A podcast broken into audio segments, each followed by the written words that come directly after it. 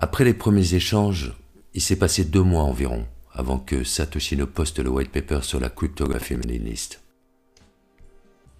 On est le 31 octobre ou le 1er novembre en fonction de là où on pense que Satoshi était à ce moment-là. Personne ne le connaît. Et surtout, personne ne l'a reconnu par la suite, une fois qu'il s'est exprimé. On n'a jamais vu ce nom auparavant sur la liste.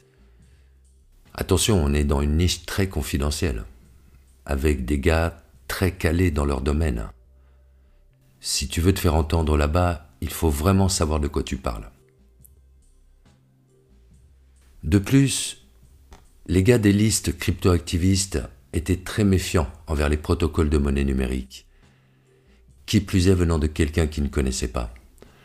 Reddy Linger, un participant de la liste, a dit à ce sujet que c'était dû au fait que ces protocoles avaient une longue histoire d'escroquerie derrière eux. Donc apparemment rien de nouveau sous le soleil. En tout cas, Satoshi a réussi l'exercice, puisqu'il a suscité un fil de discussion, ce qui n'est pas tout le temps le cas, loin de là, et en attirant l'attention des plus éminents participants de la liste. Presque tous les défauts qu'on cherche à Bitcoin et qui tournent encore en boucle jusqu'à aujourd'hui ont été soulevés dans ce fil de discussion. Satoshi a vraiment répondu avec brio à chaque fois. On a débattu de la scalabilité, l'attaque des 51%, le taux d'inflation initial de 35%, les blocs orphelins, le problème des généraux byzantins, le temps des blocs, la double dépense, tous ces problèmes ont été soulevés et Satoshi a expliqué en détail comment il les avait résolus. Ce qu'il faut noter, c'est que tout le monde est intervenu pensant qu'il avait trouvé ce qui invaliderait le protocole. Halfini était le seul à s'être montré enthousiaste dès le début. Et malgré les démonstrations de Satoshi, l'adhésion n'était pas là. En plus, pour couronner le tout, Perry Metzger, propriétaire de la liste, je le rappelle, en bon modérateur, a clôturé le fil de discussion disant que ça devenait trop répétitif. Quand j'ai découvert ça, je suis tombé de haut.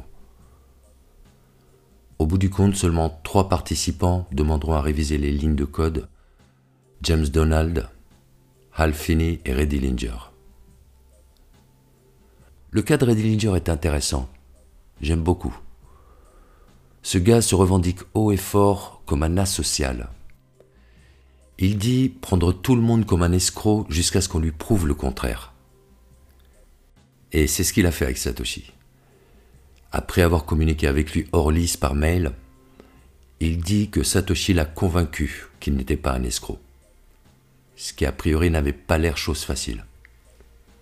Il y a eu comme ça une discussion triangulaire entre Satoshi, Reddy Linger et Hal Finney. Reddy Linger a fait un rapport de ce qui a été dit et c'est passionnant. Ils ont beaucoup discuté des questions mathématiques telles que le problème des points flottants, des virgules flottantes, d'arrondis. Il dit également avoir parlé de la courbe d'adoption. Et c'est a priori de cette discussion que sont sortis les grands nombres de bitcoins qu'on connaît aujourd'hui les 8 décimales, les 21 millions, la division par 2 tous les 4 ans. Je ne serai pas formel sur cette idée, mais ça semble être le cas. Reddy Linger a aidé Satoshi avant le déploiement mais n'a pas rejoint l'exploitation minière. Il a dit sur ça qu'il n'aimait pas la foule. Il fait partie de ces rares personnages dans Bitcoin qui ont soutenu Satoshi pour son projet quand personne ne le suivait. Il fait partie de ceux à qui on devrait rendre hommage beaucoup plus souvent, et bien avant certaines personnes. Dustin Trammell également a communiqué avec Satoshi Horlist, par mail. Il a aidé Satoshi à corriger deux trois trucs. Il jouera un grand rôle dans l'exercice minier de 2009. C'est, à mon avis, un des personnages les plus importants de la période native de Bitcoin.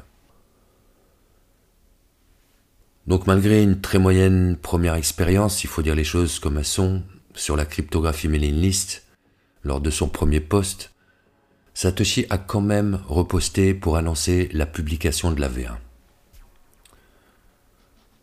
De cette liste, seulement trois participants rejoindront l'exploitation minière. Dustin Trammell, Hal Finney et James Howell, le fameux Britannique qui a perdu son disque dur dans une décharge. Lui et Hal Finney d'ailleurs quitteront l'exploitation minière environ deux mois plus tard. Satoshi avait annoncé le lancement sur Peer-to-Peer Foundation. On a également commencé à voir apparaître des blocs minés à droite à gauche, mais jamais en continu.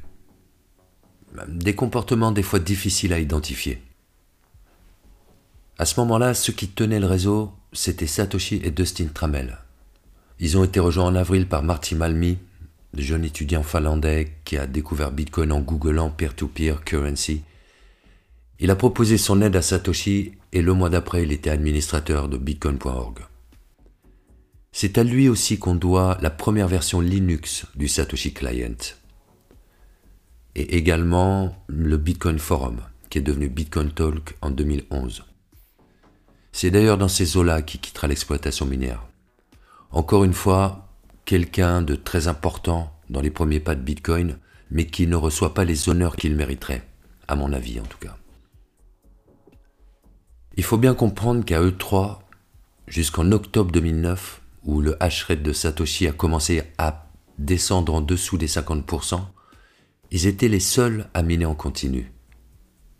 Ils ont littéralement tenu à bout de bras le réseau pendant presque tout l'exercice minier 2009.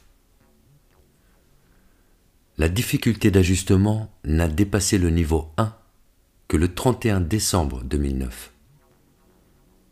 C'est aussi à cette période que Dustin Trammell quittera le réseau, et à partir de là, il n'y avait plus personne issu de la cryptographie mailing list dans l'exploitation minière.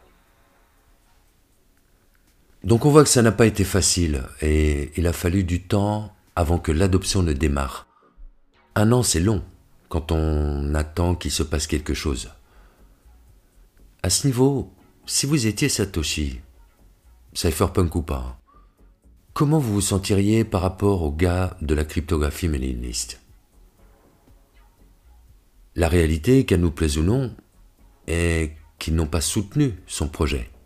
Ils n'ont pas cru en son projet, à l'exception des trois qu'on a mentionnés avant. Les autres qu'on connaît ne sont revenus vers Bitcoin quand ils sont revenus que des années plus tard, quand Bitcoin a commencé à faire parler de lui dans les médias. Depuis les années 2018, 19, 20, il y en a qui écument les plateaux de conférences, alors qu'ils n'ont absolument rien fait pour Satoshi et Bitcoin quand ils en avaient l'occasion. Alors ne nous méprenons pas. J'ai beaucoup d'admiration pour la plupart des gars qui ont précédé. Et souvent, je respecte beaucoup le monsieur. Leur parcours est fascinant. Soulignons qu'au moment où Satoshi a posté, les gars dont on parle, ils avaient vieilli. Ils étaient pour beaucoup devenus des chefs d'entreprise plus ou moins en fin de carrière, qui portaient la belle chemise, et la rébellion des années 90 s'était un peu estompée, on va dire. Ce qui me semblait naturel d'ailleurs. Mais ce que je voyais sur la liste était bien différent de ce que j'avais vu sur Bitcoin Talk. Il faut dire ce qui est, on n'a pas accueilli Bitcoin chaleureusement chez les cyphers. D'ailleurs, Satoshi, en voyant qu'il n'était pas accueilli si bien que ça, il ne s'est pas éternisé. Il a fait deux postes, il a vu et il est parti ailleurs il n'est plus jamais revenu sur ces plateformes. Et il a fait son propre truc avec Bitcoin Talk. Ça ne me plaisait pas, mais le constat était sans appel. Il fallait que j'admette que des gars que je respectais, un peu par effet de chambre d'écho des fois, mais aussi pour leurs idées libertariennes, leur parcours, bah en fait tordent le nez sur Bitcoin. Ce gars a pourtant amené l'outil ultime dans leur niche. Et ça, ils ne l'ont compris que des années plus tard, avec probablement une grande amertume. C'était juste parce que le papier avait été posté ici qu'on a identifié les lignes directives de ces gars comme étant les lignes directives de Bitcoin et de Satoshi, disant souvent qu'il est lui-même de ce milieu. On a bien vu dans l'épisode précédent qu'il a été orienté vers la cryptographie mailing list par Wei Dai, qui lui-même a été indiqué à Satoshi par Adam Back. Si on en croit ses dires, il ne connaissait même pas le bimoni de Wei Dai et Wei Dai lui-même. Ça faisait trop d'éléments. L'ensemble qui s'était formé m'éloignait drastiquement de l'idée selon laquelle Satoshi serait un cypherpunk.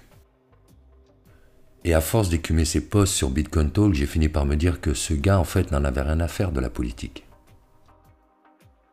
Son niveau de connaissance impressionnant et pluridisciplinaire ne m'a pas vraiment surpris. Vu ce qu'est Bitcoin, je m'y attendais. Ce qui m'a frappé, c'est sa manière de communiquer. J'ai rapidement senti sa détermination. Dans ses réponses, mais aussi dans ses comportements, il ne s'attardait pas sur les discussions qu'il ne jugeait pas constructives. Les fioritures sont inexistantes dans son discours. La tonalité est respectueuse mais plutôt froide. Il me donnait l'impression de quelqu'un qui savait que le temps était compté. Et avec du recul, il savait sans doute à quoi il allait être exposé. Il ne divulgue aucun détail personnel, exprime très rarement une opinion ou tout ce qui pourrait servir d'indicateur. Il était en mission. Ça avait l'air de s'inscrire dans quelque chose qui se situe au-delà de la cause politique. Ça s'est confirmé pour moi quand j'ai réalisé la tonne de boulot qu'il a abattu. Avec le nez tout le temps fourré dans son code, sans jamais penser une seconde à prendre un centime pour lui. Le seul business model était pour les acteurs du jeu. Tout ce qu'il a gagné, il l'a gagné dans un jeu équitable pour tous les participants. Dans les mécanismes de Bitcoin, il ne s'est attribué aucun privilège.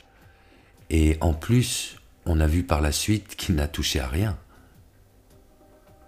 Et c'est cette renonciation qui donne tout de suite une autre dimension à la chose. De mon point de vue, on est face à des comportements rares chez l'être humain. Quand il a quitté Bitcoin Talk, il était globalement adulé sur le forum. Certains posts dès 2010 vont jusqu'à faire des références divines. Alors qu'elles soient sérieuses ou non, c'est pour dire que le culte du héros était déjà là. Je ne sais pas si on réalise bien à quel point c'est psychologiquement énorme de renoncer à ce contexte. Sans doute plus que le million de bitcoins encore. Ce type est un énorme mystère. Dans tout ce qu'il fait, il frôle la perfection stratégiquement, tactiquement. Il a l'air d'avoir une connaissance, une sagesse, une éthique qui dépasse un peu l'entendement. Pour moi, nous sommes face au plus grand mystère de l'histoire des monnaies et de la technologie réunie. Je mets au défi quiconque de me montrer une histoire plus énigmatique que celle-ci dans un de ces deux domaines. Comprenons bien ce que nous avons dans nos wallets. Comprenons bien ce que représentent nos clés attachées à cette chaîne de preuves mathématiques, cette chaîne du temps qu'on appelle Bitcoin. Et je vais terminer par une contradiction en citant Perry Metzger, qui n'est pas très Bitcoin friendly, mais qui a dit cette citation célèbre chez les cypherpunks qui est L'utopie n'est pas une option.